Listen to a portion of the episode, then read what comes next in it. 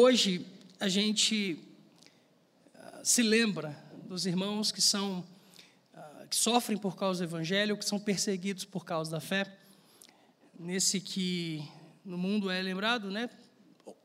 Uns hoje, outros outro domingo, o DIP, o domingo da igreja perseguida. Eu queria que a gente meditasse um pouco uh, a respeito desse tema, né, tão tão falado, ou mais falado hoje do que anteriormente, no passado, mas que é inerente à fé cristã e que talvez a gente tenha perdido um pouquinho isso de perspectiva. E eu quero então convidar você a, por favor, abrir sua Bíblia comigo no livro de Atos, capítulo 17. Antes de nós lermos esse texto, é, eu quero eu quero te dar um negócio que na teologia a gente chama de chave hermenêutica.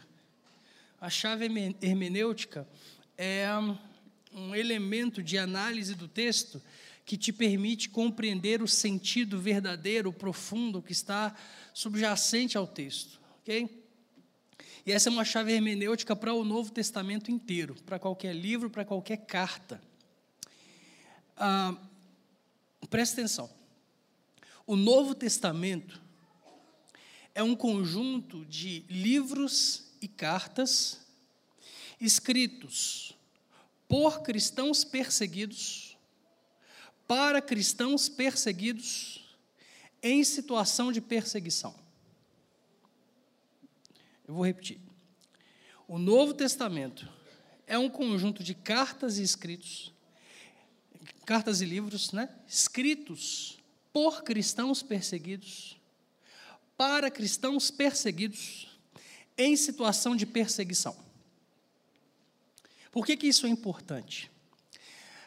Não raro nós falamos sobre perseguição por causa do Evangelho, nós falamos sobre a igreja perseguida ou a igreja sofredora como se nós ocidentais, latino-americanos, tivéssemos percebido que uma parte da igreja no mundo sofre, e como se nós, ocidentais, latino-americanos, nos mobilizássemos não somente para mandar missionários para esses lugares, como também para nos unirmos heroicamente a uma igreja que de repente começou a sofrer porque nós enviamos missionários para evangelizá-los e eles se converteram e agora nós temos que socorrê-los porque eles estão sendo perseguidos, porque nós enviamos missionários, porque nós levamos o evangelho a eles. Isso parece muito bonito, mas não passa de uma visão absolutamente romântica e irreal daquilo que realmente acontece com a igreja nos lugares onde ela sofre perseguição. Para começo de conversa, a maior parte das, né, da igreja sofredora e da igreja perseguida no mundo é mais velha, é mais antiga do que a nossa igreja ocidental ou latino-americana. Eu vejo com muitos zelos irmãos falando: nós vamos levar o evangelho para o Oriente Médio. O evangelho saiu do Oriente Médio para cá. A gente acha que a gente está fazendo alguma coisa, indo com o milho, eles já estão voltando com o curau.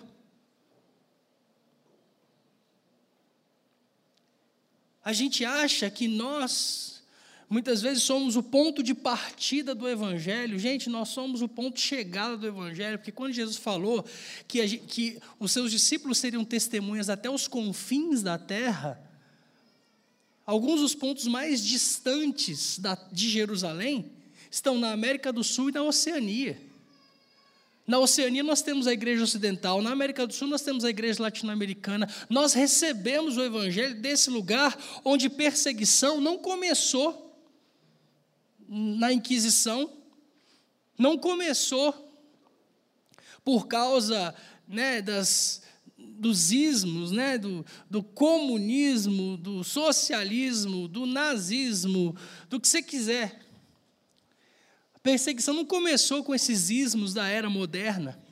A perseguição começa lá no ano 30 depois de Cristo. E sempre foi assim, sempre tem sido assim. A novidade não é a igreja perseguida, não é a igreja sofredora. A novidade, não sei se boa, é a igreja que não sofre. Nós somos a novidade.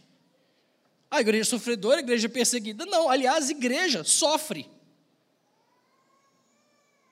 Ah, mas está inventando sofrimento hoje não tem. Não estou. Lê o texto bíblico. Nós acabamos de, de ler aqui, Marta leu, Maria leu para a gente, né?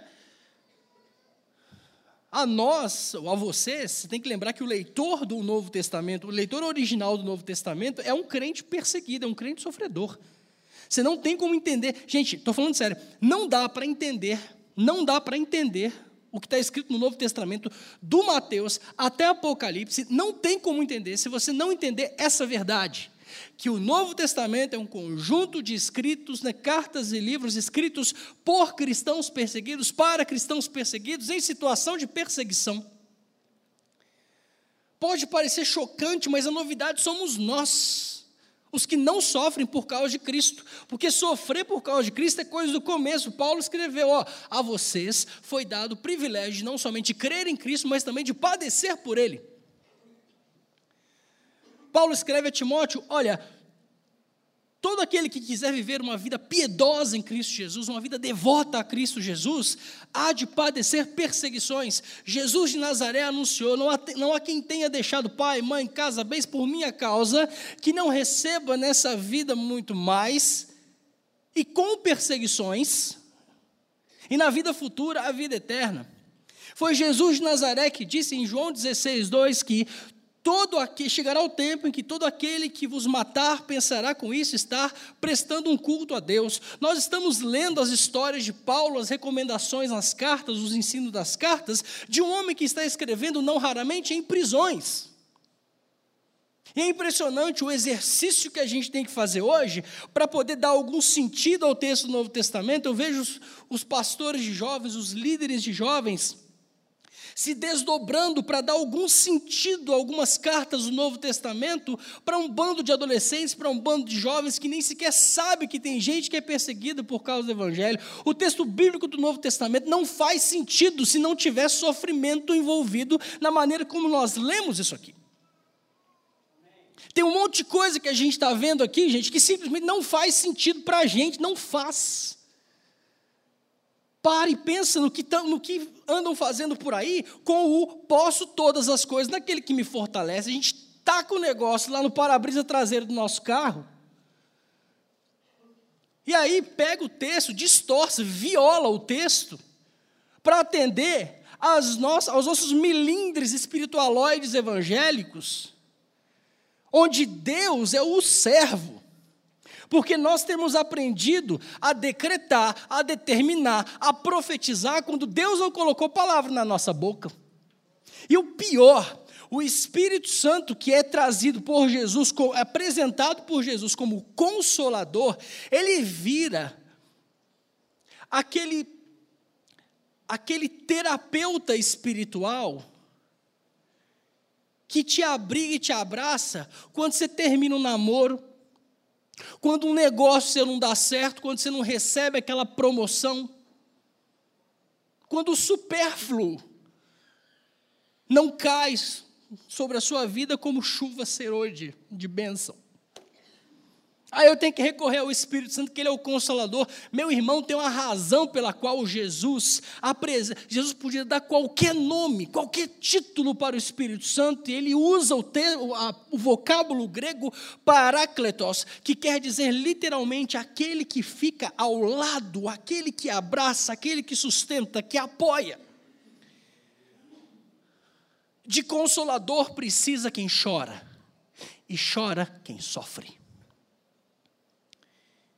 Perceba que o Espírito Santo é prometido como o consolador, justamente logo após Jesus estar anunciando para os seus discípulos que ele vai deixá-los e que eles vão ser enviados como ovelhas para o meio de lobos. E ele está dizendo: Olha, mas vocês vão ter aflições, no mundo vocês vão ter aflições, porque se odiaram a mim, vão odiar vocês, se perseguiram a mim, vão perseguir a vocês, se mataram o dono da casa, o que não vão fazer com os servos?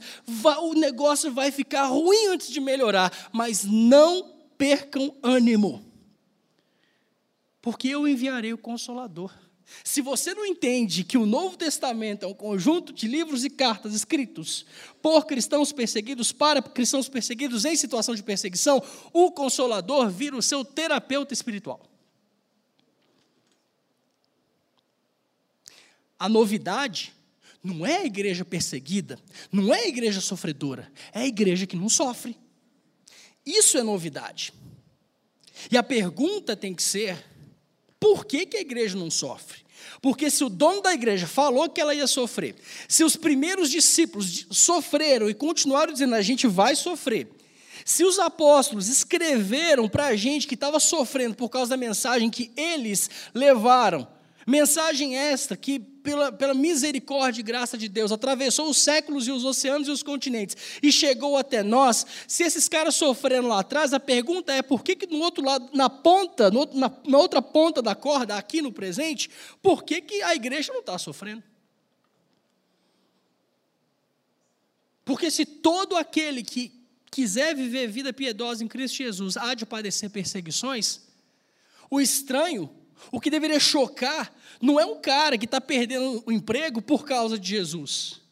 Não é o pai que teve a filha sequestrada porque é cristão. Isso é horrível. Mas o que deveria chocar nessa realidade neotestamentária é como é que tem um cristão que não sofre. Eu não estou querendo inventar perseguição onde não tem. Não estou Pessoal, orar, Senhor, manda uma perseguição no Brasil, porque você nunca viveu uma perseguição. Você está maluco. Não é assim, não. Manda uma perseguição, vai viver num lugar de perseguição. Vai ter sua filha sequestrada, vai ter seu filho perseguido na escola, vai ter sua mulher atacada na rua. Manda uma perseguição para o Brasil? Não, aí, peraí. Então, o que fazer? Bom, novamente, a Bíblia tem resposta. Atos capítulo 17, um dos capítulos que mais me fascina no livro de Atos. A partir do verso 1 nós lemos: Tendo passado por Anfípolis e Apolônia, Paulo e Silas chegaram a Tessalônica, onde havia uma sinagoga dos judeus. Paulo, segundo seu costume, foi procurá-los e por três sábados discutiu com eles a respeito das Escrituras, expondo e demonstrando ter sido necessário que o Cristo padecesse e ressuscitasse dos mortos. Paulo dizia: Este Jesus que eu anuncio a vocês é o Cristo. Alguns deles foram persuadidos e se juntaram a Paulo e Silas. O mesmo aconteceu com numerosa multidão de gregos piedosos e muitas mulheres importantes. Os judeus, porém, movidos de inveja, trazendo consigo alguns homens maus dentre a malandragem, reuniram uma multidão e provocaram um tumulto na cidade. E atacando de surpresa a casa de Jason, procuravam trazer Paulo e Silas para o meio do povo, porém, não os encontrando, arrastaram Jason e alguns irmãos diante das autoridades, gritando: Estes que promovem tumulto em todo o mundo chegaram também até aqui e Jason os hospedou na casa dele. Todos estes agem contra os decretos de César, dizendo que existe outro rei chamado Jesus. Tanto a multidão como as autoridades ficaram agitadas ao ouvir essas palavras, porém, depois de terem recebido deles a fiança estipulada, as autoridades soltaram Jason e os outros. Esse é um relato muito interessante e que, por favor, precisa nos confrontar na nossa maneira de viver. Esses últimos dias, eu tive o privilégio de estar lá com os meninos no acampamento né, dos, dos jovens adolescentes da, da comunidade. E uma das coisas que a gente estava falando lá é a necessidade de nós aprendermos a permitir que a Bíblia nos leia. Uma coisa é você ler a Bíblia, uma coisa é você olhar o texto e aí você meio que avalia se o texto serve ou não para você. Né, acho que foi, eu acho que foram, foram cristãos evangélicos, né, pós-modernos, que inventaram marca-texto. Sabe marca-texto? Sabe? Aquela caneta que parece que vai bateria, de tanto que brilha o negócio. Eu acho que foi a gente que inventou aquele trem, porque a gente estava lendo a Bíblia, e aí tem uns negócios que a gente não gosta, né? Tem um, Jesus fala uns negócios que a gente não gosta, a gente passa. De repente aparece lá, né? Uma bênção bacana, até no Antigo Testamento, uma bênção bacana, né? Você vai ser cabeça, não vai ser cauda, vai ser primeiro, não último, vai emprestar, não vai tomar emprestado, né? Você vai ter tudo, vai comer o melhor dessa terra. Aí o que, que a gente faz? Marca o trem. Opa, isso aqui é para mim. Caixinha de promessa, já viu? Eu cresci com uma caixinha de promessa dentro de casa. Ó, oh, eu, eu, concordo. Ah, mas Deus já falou comigo. Deus já falou comigo também. Deus falou com um balão através de uma mula, então ele pode falar através de uma caixinha de promessas, sem dúvida alguma. Mas uma coisa que eu acho incrível é que caixinha de promessa só tem promessa boa. Você me mostra uma caixinha de promessa na sua casa que tenha lá: vocês serão perseguidos por todos, odiados por todos por causa do meu nome. É promessa, aleluia. Toma, receba. Não, não, está amarrado. Ué, mas é promessa. Nós inventou o marca-texto, irmão. Nós pegou lá, ó, o que serve, a gente marca. O que não, a gente passa. O que é, no mínimo, uma desonestidade intelectual para com o texto, você concorda? Essa passagem acontece por causa de uma coisa muito interessante. Você voltar um tiquinho só, capítulo 16, você vai ver Olha que loucura, olha que coisa mais doida. É isso, né? É doido se a gente ler a Bíblia. Mas se a gente deixar que a Bíblia nos leia, a gente vai perceber que doidos somos nós. Porque olha o que está acontecendo no capítulo 16. O Paulo, presta atenção. O Paulo e o Silas, eles estão fazendo a vontade de Jesus. Eles estão querendo servir a Jesus, estão querendo contar a história de Jesus, está uma benção a vida dos dois. Aí, eles estão cheios de zelo e eles tentam levar o evangelho para dentro da província da Ásia. E lá no verso 6, você vai ver que o Espírito Santo não deixa os caras entrarem na Ásia. Olha que coisa de doido eles querem levar o evangelho para onde tem gente que nunca ouviu e o Espírito Santo não deixa. Olha só, mas como assim? Não, o Espírito Santo sabe o que está fazendo, ele é o dono, ele manda. Aí, beleza. Irrequietos que são, graças a Deus, Paulo e Silas vão tentar entrar na província da Bitínia, que também está cheio de gente que nunca ouviu o Evangelho. E aí o texto de Lucas fala que o Espírito de Jesus também não deixou. Olha o zelo desses caras. Eles querem ir para duas áreas onde existe gente que nunca ouviu falar de Jesus e o Espírito Santo bota areia na farofa deles. Eu acho, não sei, né? Eu não sei ah, que, né? Tipo, Paulo está se esforçando, tá, é um estudioso, é um cara que está antenado, ele quer ir nos grandes centros para poder plantar igrejas fortes nos grandes centros, para que os grandes centros alcancem os interiores das províncias. É um estrategista. E aí, na, na, no seu formigamento, né, eu quero fazer, eu quero levar. Paulo é o cara que faz os planos, diz: Ó oh, Espírito, eu estou indo, o Senhor abençoe aí. O Espírito, não, vai, vai parar. Ah, então vou para cá. Também não vai. Aí Paulo está dormindo já, que bacana. Paulo está dormindo de noite, vê uma visão. Um homem macedônio vem para Macedônia e nos ajuda. Ele acorda, pronto, bora, agora eu sei para onde a gente tem que ir. Silas, acorda, o Espírito falou, vamos embora. E eles vão exatamente para onde o Espírito mandou eles irem. Vão para Macedônia. Quando chegam lá, bênção de Deus, Filipos, Lídia se converte, começa a igreja ali. Só que eles caem na besteira, ou não, de libertar uma menina que tinha um espírito adivinho.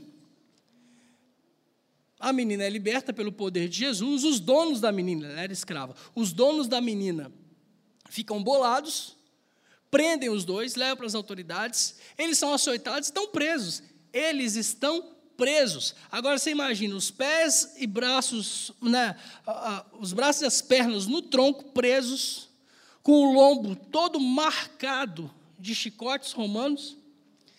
Um olha para o lado, vê, vê gente presa, olha para o outro, vê gente presa, aquela, um calabouço horroroso. Estão lá os dois, um olha para o outro e fala assim: Cara, o que, que a gente fez de errado para estar aqui?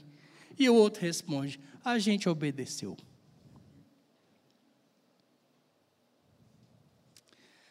Agora, deixa a Bíblia ler você. Quando a Bíblia lê você, é isso que ela vê? Porque eles estão, meia-noite, eles têm nada para fazer. Ah, a gente está preso, açoitado, com fome, com sede, injustiçado, porque a gente foi preso é, né, injustamente. Ah, então vamos cantar. Né? Como você e eu faríamos. Amém ou não? É engraçado, quando você pergunta amém para a igreja, a igreja responde, quer dizer que o trem não está certo. O que a gente está vendo aqui são dois homens que estão presos injustamente, açoitados, sofrendo por causa de Jesus, e estão cantando. Não estão maldizendo o governo, não estão falando, ah, não devia ter votado no fulano de tal. Não, estão cantando. Porque eles sabem, né? Que. Lembra quando Jesus fala sobre bem-aventurados os mansos? Né? O manso não é aquele que se deixa tripudiar, não. O manso é aquele que vive a vida com a plena consciência de que Deus tem o controle de todas as coisas. E esses caras aprenderam. Então, vamos cantar. Eles estão cantando, aí você conhece a história. Treme lá a cadeia, abre tudo que é porta, o carcereiro vai se matar. Deixa a Bíblia ler você. O cara te prendeu, te açoitou, agora Deus mandou bem, acabou com todas as suas cadeias, você pode ir embora. Aí você vê o desgraçado do carcereiro se jogando em cima da espada. Maravilha, irmão, vai fundo. Paga, toma. Mas ainda bem que evangélico brasileiro não faz um negócio desse, né? Não, não imagina, ficar, peraí, ficar, né? Paulo fala, não, não, não se mata não, a gente está aqui. E aí, beleza, você conhece a história, uma casa do carcereiro se converte toda. Bom, poxa, mas como é que pode um negócio desse? Os caras obedeceram, os caras tentaram, e de repente, quando Jesus mandou eles para né, onde tinha que ir, foram, foram presos. Como é que Deus pode tolerar um negócio desse? É a pergunta que a gente faz. Uai, gente, Paulo e Silas vão morrer alguma hora, né? Alguma hora eles vão morrer, mas eles estão bem, a morada deles está garantida. Mas Deus quer o carcereiro. E Deus quer a família do carcereiro. Ah, o que eu vou fazer? Bom, quer saber? Para alcançar o carcereiro e a família dele, eu tenho que ter alguém dentro da cadeia. Então, vou pegar o Paulo e Silas. Eles estavam tão, tão querendo ir para Betina, para Ásia, eu vou mandar eles para né, Filipos, lá na cadeia eu vou salvar o carcereiro. A gente não sabe, mas eu acho que esse carcereiro deve ter plantado uma porção de igreja. E talvez foi através de alguém que esse carcereiro ganhou para Jesus, foi que o evangelho se espalhou a um ponto até a Europa, que passou depois para a América do Norte, e depois veio para cá. A gente talvez nem sabe, mas pode ser que alguém que o carcereiro discipulou seja responsável indireto pela plantação dessa igreja aqui. Isso é o capítulo 16. O capítulo 17 mostra a história do Jason. Coitado do Jason, não fez nada. O Jason acolheu Paulo e Silas, foi só o que ele fez, foi nada mais. Mas olha que interessante. O Paulo e o Silas não são perseguidos, pelo menos aqui em Tessalônica, eles não estão sendo perseguidos porque um monte de gente se converteu. É, mas no Império Romano você pode teoricamente. Você não pode se rebelar contra o Estado, você não pode dizer que César não é Deus e por aí vai. Bom, os caras ficam muito bravos porque um monte de gente agora está seguindo Paulo e Silas. Só que Paulo e Silas deram linha na pipa, eles estão em algum lugar que ninguém sabe, vão na casa do Jason para ver se prendem os caras. O que eu acho maravilhoso é a denúncia que fazem. Presta atenção na denúncia, eu acho que a denúncia é o segredo para a gente em relação a esse lance de igreja ser perseguida, igreja sofredora, o que, que a gente tem que fazer a respeito. A denúncia deles no capítulo 6, desculpa, no versículo 6, está dizendo assim: ó, estes que promovem tumulto em todo o mundo. Na sua Bíblia talvez esteja estes que transtornaram o mundo. A ideia do grego é literalmente esses que viraram o mundo de ponta cabeça, eles inverteram a ordem. Eles mudaram o jeito natural como nós fazemos as coisas. Esses que promovem tumulto em todo o mundo chegaram também até aqui. E Jason os hospedou na casa dele. Todos esses agem contra os decretos de César, dizendo que existe outro rei chamado Jesus. Essa é a denúncia. esses caras aqui. E perceba que eles levaram testemunhas, homens maus da malandragem, é o que o texto está dizendo, para depor contra Jason. E a denúncia é essa. Eles transtornam o mundo e presta atenção, eles anunciam que existe outro rei, que não César, chamado Jesus. É aí que eles se enganam. A denúncia é falsa por todas as razões possíveis e imagináveis, mas você concorda comigo que isso não é novo. Algumas, alguns anos, algumas décadas antes, pouco tempo antes, um carpinteiro também foi acusado por falsas testemunhas diante de autoridades políticas e religiosas, e no fim das contas ele morreu mesmo, você sabe da história. Nada novo debaixo do sol. Eis aqui os caras sendo acusados por gente que é ruim, mal testemunha falsa. Mas olha a denúncia, que coisa mais linda. Eles dizem que tem outro rei chamado Jesus, um rei que não é César. Nesse ponto é que eles se enganam, eles não poderiam estar mais errados. Por quê? Porque Paulo e Silas e Jason e a turma toda não está anunciando que tem um outro rei chamado Jesus, um outro rei que não César chamado Jesus. O problema dos cristãos não é que eles estão dizendo que tem outro rei que não César. Eles estão dizendo que só tem um rei. Que esse rei manda em tudo. E quer saber? Não é César.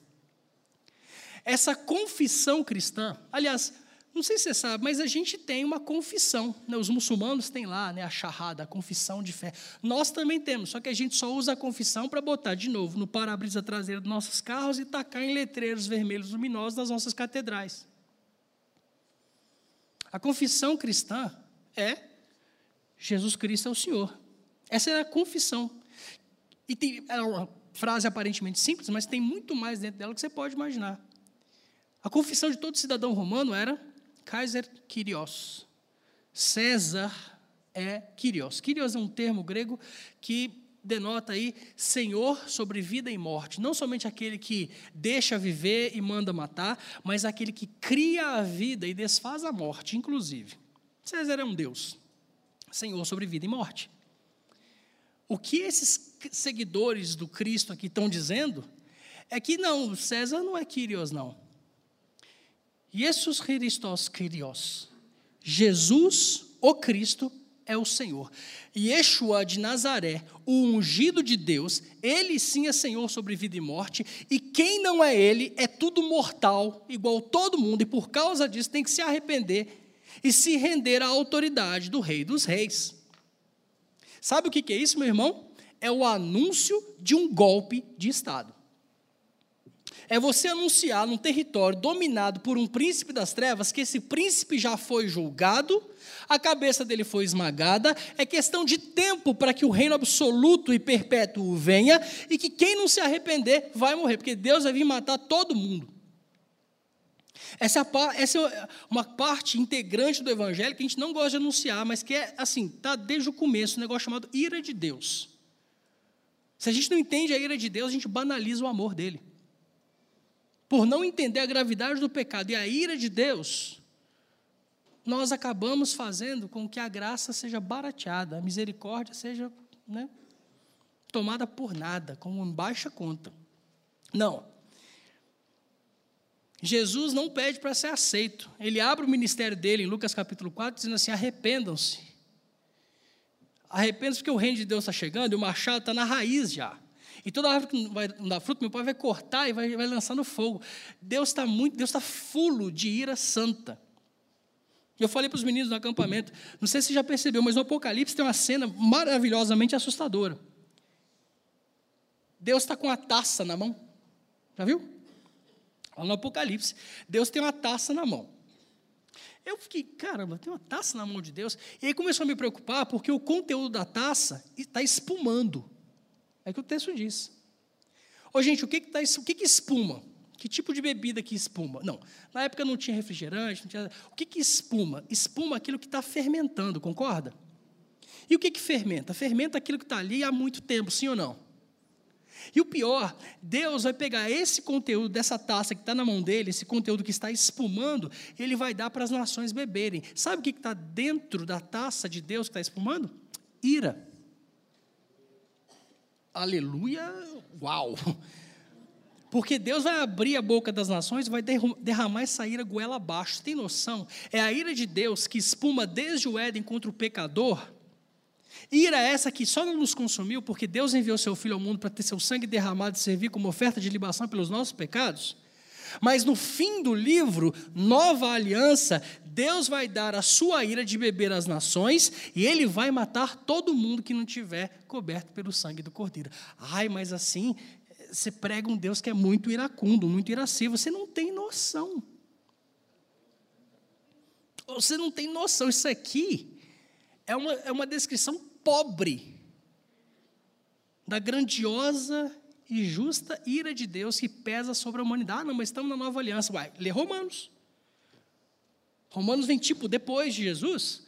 E no capítulo 1, Paulo fala: ó, a ira de Deus se manifesta no céu contra toda forma de impiedade. E aí o pau quebra. Dá uma lida em Romanos 1.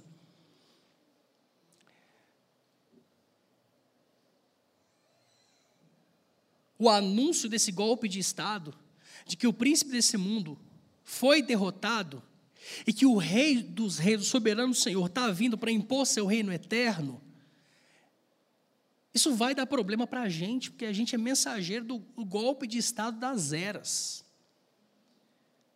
Nós somos os arautos que anunciam a maior vitória de um reino sobre o outro em toda a história da humanidade.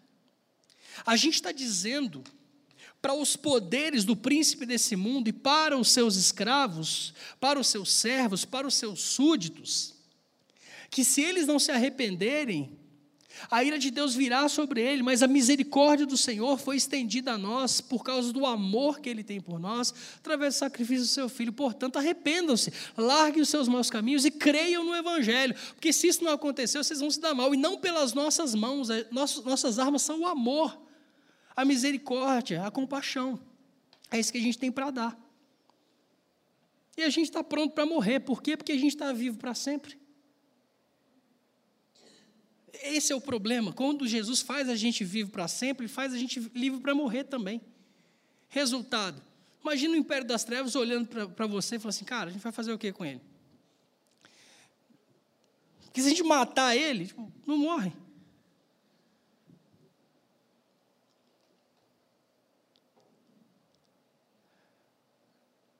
A gente tem que orar pela igreja que sofre. Mas eu acho que a gente podia pedir que a igreja que sofre ore por nós. Porque se a coisa é como a gente está lendo no Novo Testamento, talvez a novidade, talvez quem mais precisa de oração é a igreja que não sofre. Porque se não sofre, talvez não esteja anunciando o golpe de Estado. Porque quem anuncia o golpe de Estado vai ser perseguido. Quem anuncia o golpe de Estado vai ser odiado. E vai ser perseguido, não é, ah, vai ter sua garganta degolada, não. Onde o pessoal perde a vida, literalmente assassinado por causa de Cristo, parece que o sangue dos mártires serve como adubo para a igreja. Parece que onde o sangue dos mártires é derramado, a igreja é forte. Aliás, a história mostra isso. Toda vez em que a gente foi perseguido, a gente cresceu e ficou mais forte. Toda vez que a gente teve descanso e repouso e calmaria, a gente se deu mal. Está aí a Idade Média para mostrar. Está aí a constantinização da igreja para mostrar o que aconteceu. Está aí o Brasil evangélico do século XXI com 50 milhões de crentes que o pessoal chama de celeiro de missões. Sempre me preocupou essa expressão, celeiro de missões, porque celeiro é o lugar onde você guarda grão. O problema é que o grão ele tem que ser usado ou para dar de comer para os outros, ou para semear novamente. Eu temo que na nossa igreja tão abençoada, nossa igreja brasileira tão abençoada, verdade, graças a Deus. Nossa igreja brasileira tão rica, verdade, graças a Deus. Nossa igreja brasileira livre, esse celeiro de missões, nós estejamos incorrendo num grande erro. Nós estamos acumulando grãos e construindo celeiros maiores para acumular mais grãos. O grão que não é usado para alimentar ou para semear o campo, ele apodrece e dá bicho, começa a feder. Agora me diga se não é isso que está acontecendo na sociedade brasileira, onde o nome evangélico caiu em desgraça. Não sem razão, você há de convir. Está na maneira como a gente pensa o mundo, como a gente pensa dinheiro, como a gente pensa política como a gente pensa o voto. Irmão vota em irmão. É. É isso mesmo, irmão vota em irmão, e hoje a gente tem ex-governador evangélico preso na cadeia. Tomara que fique lá. Irmão não vota em irmão, irmão vota em político bom. Vamos parar com esse negócio. A gente quer um presidente evangélico para quê? Para estabelecer uma teocracia no Brasil? Não vai funcionar. Porque mil anos de história da Idade Média, de era medieval, mostrou para a gente que Jesus estava certo quando disse a César o que é de César, a Deus o que é de Deus. Igreja não se mistura com o Estado, igreja é a voz profética do Estado, igreja não deixa o Estado em paz. Porque enquanto os valores do reino não reinarem sobre essa nação, a igreja tem que botar a boca no trombone. E na hora que a gente botar a boca no trombone, aí sim a gente vai ser perseguido. Aí sim. Não precisa orar por perseguição, não, irmão por perseguição, não. Encarna o evangelho para você ver. Ela vem.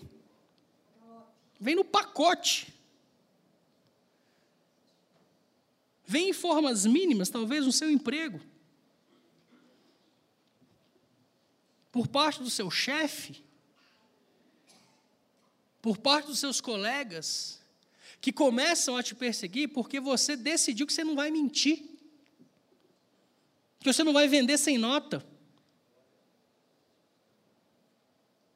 Vai dar ruim. Porque é assim que funciona. Porque o príncipe das trevas rouba do próprio reino. Ele ensina os seus súditos a roubar um dos outros. O nosso rei, o único rei, não. Não. Se ensinam, não. Deus abomina a balança né, errada ali, né, a, balança, a balança enganosa. Ué, começa por aí.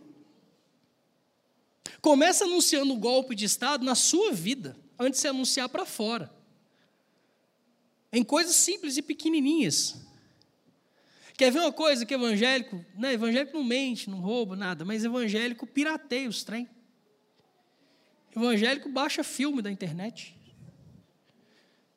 Evangélico passa pendrive para o outro com, com música de louvor para abençoar o irmão.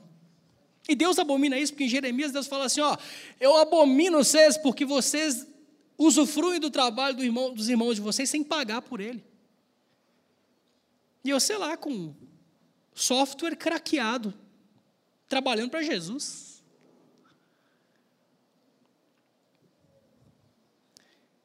Gente, o golpe de Estado tem que ser anunciado primeiro no nosso coração. A gente tem que gritar para dentro que Jesus Cristo é o Senhor e que a gente não é, que as nossas conveniências não são. Marley me contou uma história ontem, achei super bacana, vou repetir aqui, né? Diz que o pai o filho chegou para o pai e falou assim: Pai, eu quero fazer geografia na faculdade. Aí o pai falou assim: Não, filho, não pode fazer geografia, não. Por quê? É óbvio, é uma paródia, né? mas é mais ou menos o que acontece no nosso coração. Não, não vai fazer geografia, mas pai, por quê? Deus me falou para fazer geografia, não sei por quê, mas Deus me falou para fazer geografia. Não, filho, você não vai fazer geografia, mas pai, Deus falou, eu vou fazer geografia. Aí o pai fala assim: Não, filho, não vai fazer, não, eu te proíbo de fazer geografia. Por quê? Porque mamão não abençoa a geografia. Mamon é a entidade que né, Jesus trata como uma entidade, Deus do dinheiro. Não dá para servir Mamon e Jeová, aquela coisa toda. Então, você não vai fazer porque Mamon não abençoa a geografia. Você tem que fazer uma coisa na faculdade que te dê um emprego que Mamon abençoe. Ninguém está rindo. Porque a gente está ensinando nossos filhos a ganhar a vida, quando Jesus mandou a gente perder. Né? Quem é que precisa de oração aqui, irmãos? É a igreja perseguida? É a igreja sofredora? É, porque a Bíblia manda que a gente tem que se lembrar daqueles que sofrem, são perseguidos e são presos, como se nós estivéssemos presos com eles. E eu louvo a Deus pela vida dessa igreja. Já falei aqui. Onde eu vou, eu falo de vocês. Vocês nem sabem disso, mas onde eu vou, lá no Nordeste, um monte de gente conhece a tal da comunidade cristã da Zona Sul. Porque é uma das. Sei lá, eu não me lembro de outra igreja desse jeito de vocês. Vocês são meio, meio pancadas, são meio fora da curva. Né? Vocês, vocês são relacionais, vocês reúnem nas casas, tem esse negócio de igreja casa, né? Um negócio meio. Né? alternativo. Os adolescentes de vocês são muito doidos, os meninos amam Jesus, está lá, tudo feliz, orando até quatro horas da manhã, sendo visitado por Jesus, tá, coisa linda aqueles meninos. Ou oh, aquilo vai dar um problema, gente. Aquele João, sabe aquele João? Aquele João e aqueles outros jovens estão lá, aquele trem vai dar um problema. Que uns três, quatro, cinco anos, você vai ver Aquele bando de menino catarrento que corria por aí, você vai ver o que vai acontecer. Deus vai fazer. E deixa, deixa eu dar uma sugestão, deixa eu pedir uma coisa para você. Sai do meio. Lá no Nordeste a gente fala, sai. Sai da frente. Lembra quando Jesus fala dos pequeninos? Jesus é muito bacana. Ele fala assim, ó, deixai os pequeninos vir a mim, não os impeçais. Acho bacana que Jesus não pede para os pais trazerem os meninos para ele, não. Jesus fala assim: sai da frente. Não atrapalha, não. Por quê? Porque os pequeninos naturalmente são inclinados. Porque Jesus é bacana. Os meninos vêm. E são os discípulos, olha só, os discípulos estão impedindo os meninos. Não, não, não, não, não, não, deixa vir. Deixa vir. Deixa eu pedir para você uma coisa. Você, da, adulto da, da comunidade, sai da frente. Deixa os meninos. Deixe os meninos assumirem funções que você e eu não somos mais capazes de realizar. Deixe os meninos liderarem coisas que você e eu nunca fomos capazes, não vamos conseguir. Porque tem um monte de coisas em que eles são melhores do que nós. Não é que a gente perdeu o nosso valor, é que Deus colocou dons neles que não colocou na gente. Deus deu a linguagem para eles que não deu para a gente. Sai da frente. Faz o seu. Trabalho não falta. Deixa a molecada. Esses dias uma menina, adolescente, 13 anos de idade, pregou lá para a gente. Eu boto os meninos tudo para pregar. Né? Acho que eu já falei isso aqui uma vez. O pessoal fica meio chocado, mas ninguém fala nada. Mas é verdade, já pesquisei esse negócio. Só para você saber, um parênteses, vou desovar no seu colo, você né, lidar com essa crise depois. Dos 12 discípulos de Jesus, 10 tinham menos de 20 anos. Vou repetir. Dos 12 discípulos de Jesus, 10 tinham menos de 20 anos. Dorme com esse barulho. Porque o que, que isso te mostra? Se Jesus está escolhendo um bando de menino com menos de 20 anos, por que, que a gente está esperando essa meninada crescer para então assumir protagonismo na igreja? Talvez a gente manja mais de igreja do que Jesus, né? Não. Essa menina de 13 anos falou uma coisa, ela estava pregando sobre o Sermão da Montanha, eu nunca tinha visto ela falou sobre as bem-aventuranças, e no final das bem-aventuranças, Jesus fala assim: ó, bem-aventurados sois vós quando vos perseguires e falam todo tipo de mal contra vós, né? Porque assim fizeram com os profetas que vieram antes de vocês. Aí a menina fecha o sermão dizendo o seguinte: ó, Jesus falou de todas as bem-aventuranças, e no último, na última delas, Jesus falou assim: ó, o resultado de você fazer tudo que eu te mando é perseguição. Porque bem-aventurados aqueles né, que têm fome e sede de justiça, aqueles que. Bem-aventurados. No final, ah, e bem-aventurados sois vós quando vos perseguirem. O resultado de um bom trabalho para Cristo, meu irmão, é perseguição, é sofrimento.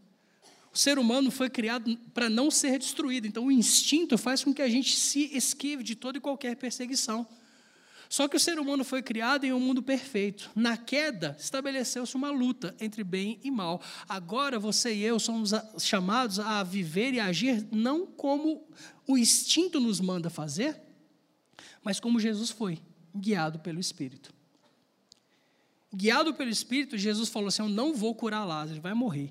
Guiado pelo Espírito, a multidão queria Jesus com ele e Jesus, com eles, e Jesus falou assim: Não, eu vou para outras aldeias onde eu não preguei ainda, porque foi para isso que eu vim.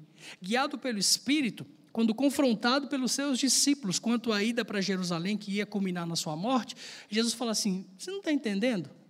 O Espírito está me levando, porque a profecia diz isso, isso isso. O filho do homem tem que padecer, tem que ser entregue, tem que morrer mesmo. A gente hoje, muitas vezes, irmãos, a gente toma as decisões na vida baseado não no que o Espírito nos diz, mas no que a gente está sentindo no coração. Já viu? Ah, ah, não sei se eu devo fazer tal coisa. ora, se você sentir paz, se você sentir paz no coração, é vontade de Deus. Uai. Primeiro que a gente não está falando da paz bíblica, porque a paz bíblica sobrepassa todo entendimento. A paz da qual a gente está falando é a paz visceral. Se você orou por uma coisa e não te deu um desarranjo, não te deu um frio aqui, ó, no bumbum ou na base da espinha, se o seu estômago não embrulhou, se as suas entranhas não se moveram, se você está bem, então é vontade de Deus. Ou seja, seu bucho que te governa. Não é o Espírito. A gente inventou esse trem. Se você tem paz no coração, é um sinal. Não é, não é, não é não. Porque você há de convir comigo que no Getsemane tinha qualquer coisa menos paz na alma do carpinteiro. Ainda assim, ser preso e assassinado era a vontade de Deus para ele.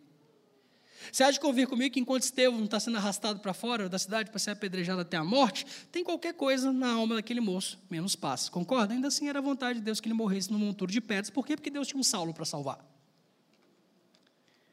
Você há de convir quando João Batista, quando Tiago, quando Paulo viram o brilho da lâmina que ia arrancar a cabeça do corpo, eles não tinham paz nenhuma, não.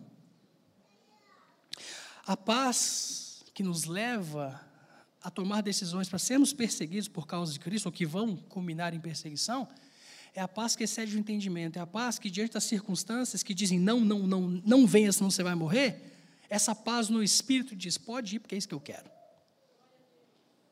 Nós precisamos não ser mais meninos a gente precisa anunciar o golpe de Estado dentro, para ganhar coragem e anunciar esse golpe de Estado fora, se dispor à perseguição e à, de, à dependência de Deus no Evangelho, morrer, talvez se não assassinado, se a gente não tiver o privilégio de ser assassinado por causa de Cristo, morrer a morte que todo cristão é chamado para morrer, negar-se a si mesmo, tomar sua cruz todos os dias e seguir a Cristo, e fazer isso se lembrando que tem gente no mundo inteiro que padece perseguição de maneira muito mais terrível do que a gente. E aí não tem jeito. Tem que transformar em oração e tem que transformar em apoio prático. E muitas vezes você vai ter que enfiar a mão no seu bolso. Você vai ter que abençoar igrejas, você vai ter que abençoar projetos. Tem organizações cristãs que trabalham dando emprego para ex-muçulmano, ex-hindu, ex-budista que perdeu tudo por causa do evangelho, e você aí reclamando da crise com a mão no seu carro novo, no volante do seu carro novo. A gente reclamando da crise no Brasil enquanto almoça no rodízio. Aí não dá, né, gente? Deixa a Bíblia te ler essa semana. Vai lá, vê o que ela tem a dizer a seu respeito. E quando der conflito, muda você, porque o texto não vai mudar, não. Desiste. O texto nunca vai mudar. Graças a Deus por isso. Que o Senhor tenha misericórdia de nós, que a gente possa ter o, a disposição de aceitar aquilo que a Bíblia nos diz. Que nós recebemos o privilégio não somente de crer em Cristo, mas também de padecer por Ele. Vamos orar? Senhor, nós te agradecemos pela tua bondade e misericórdia. E a gente pede que o Senhor faça um milagre na nossa vida. Que o Senhor nos abra os olhos, ó Deus, para aqueles que sofrem perto e longe de nós. Que o Senhor nos dê uma disposição mental, o um amor, ó Deus, sobrenatural por ti, pelos perdidos e que esse amor nos leve, Senhor, a fazer coisas que normalmente nós não faríamos, mesmo que isso nos traga perseguições e dificuldades. Esse domingo nós nos lembramos dos teus filhos e filhas que são perseguidos e sofrem por causa da fé. E nós não pedimos, ó Deus, que o Senhor nos livre da perseguição simplesmente. Alivia o fardo, nós pedimos. Guarda a tua igreja, mas, sobretudo, dá-lhes graça para não negarem o seu testemunho mesmo em face à morte porque o Senhor é digno de receber a recompensa do teu sacrifício.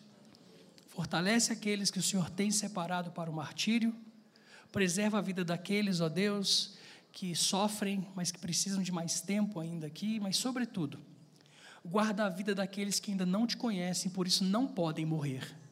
Dá-lhes a chance de ouvir a tua mensagem, mesmo que isso nos custe sangue. Sangue de gente que o Senhor comprou para o teu Deus e Pai. Sirva-te de nós, Senhor Jesus, como te aprouver. Obrigado por essa igreja, por essa liderança, pelos adolescentes, os jovens, os adultos, as crianças.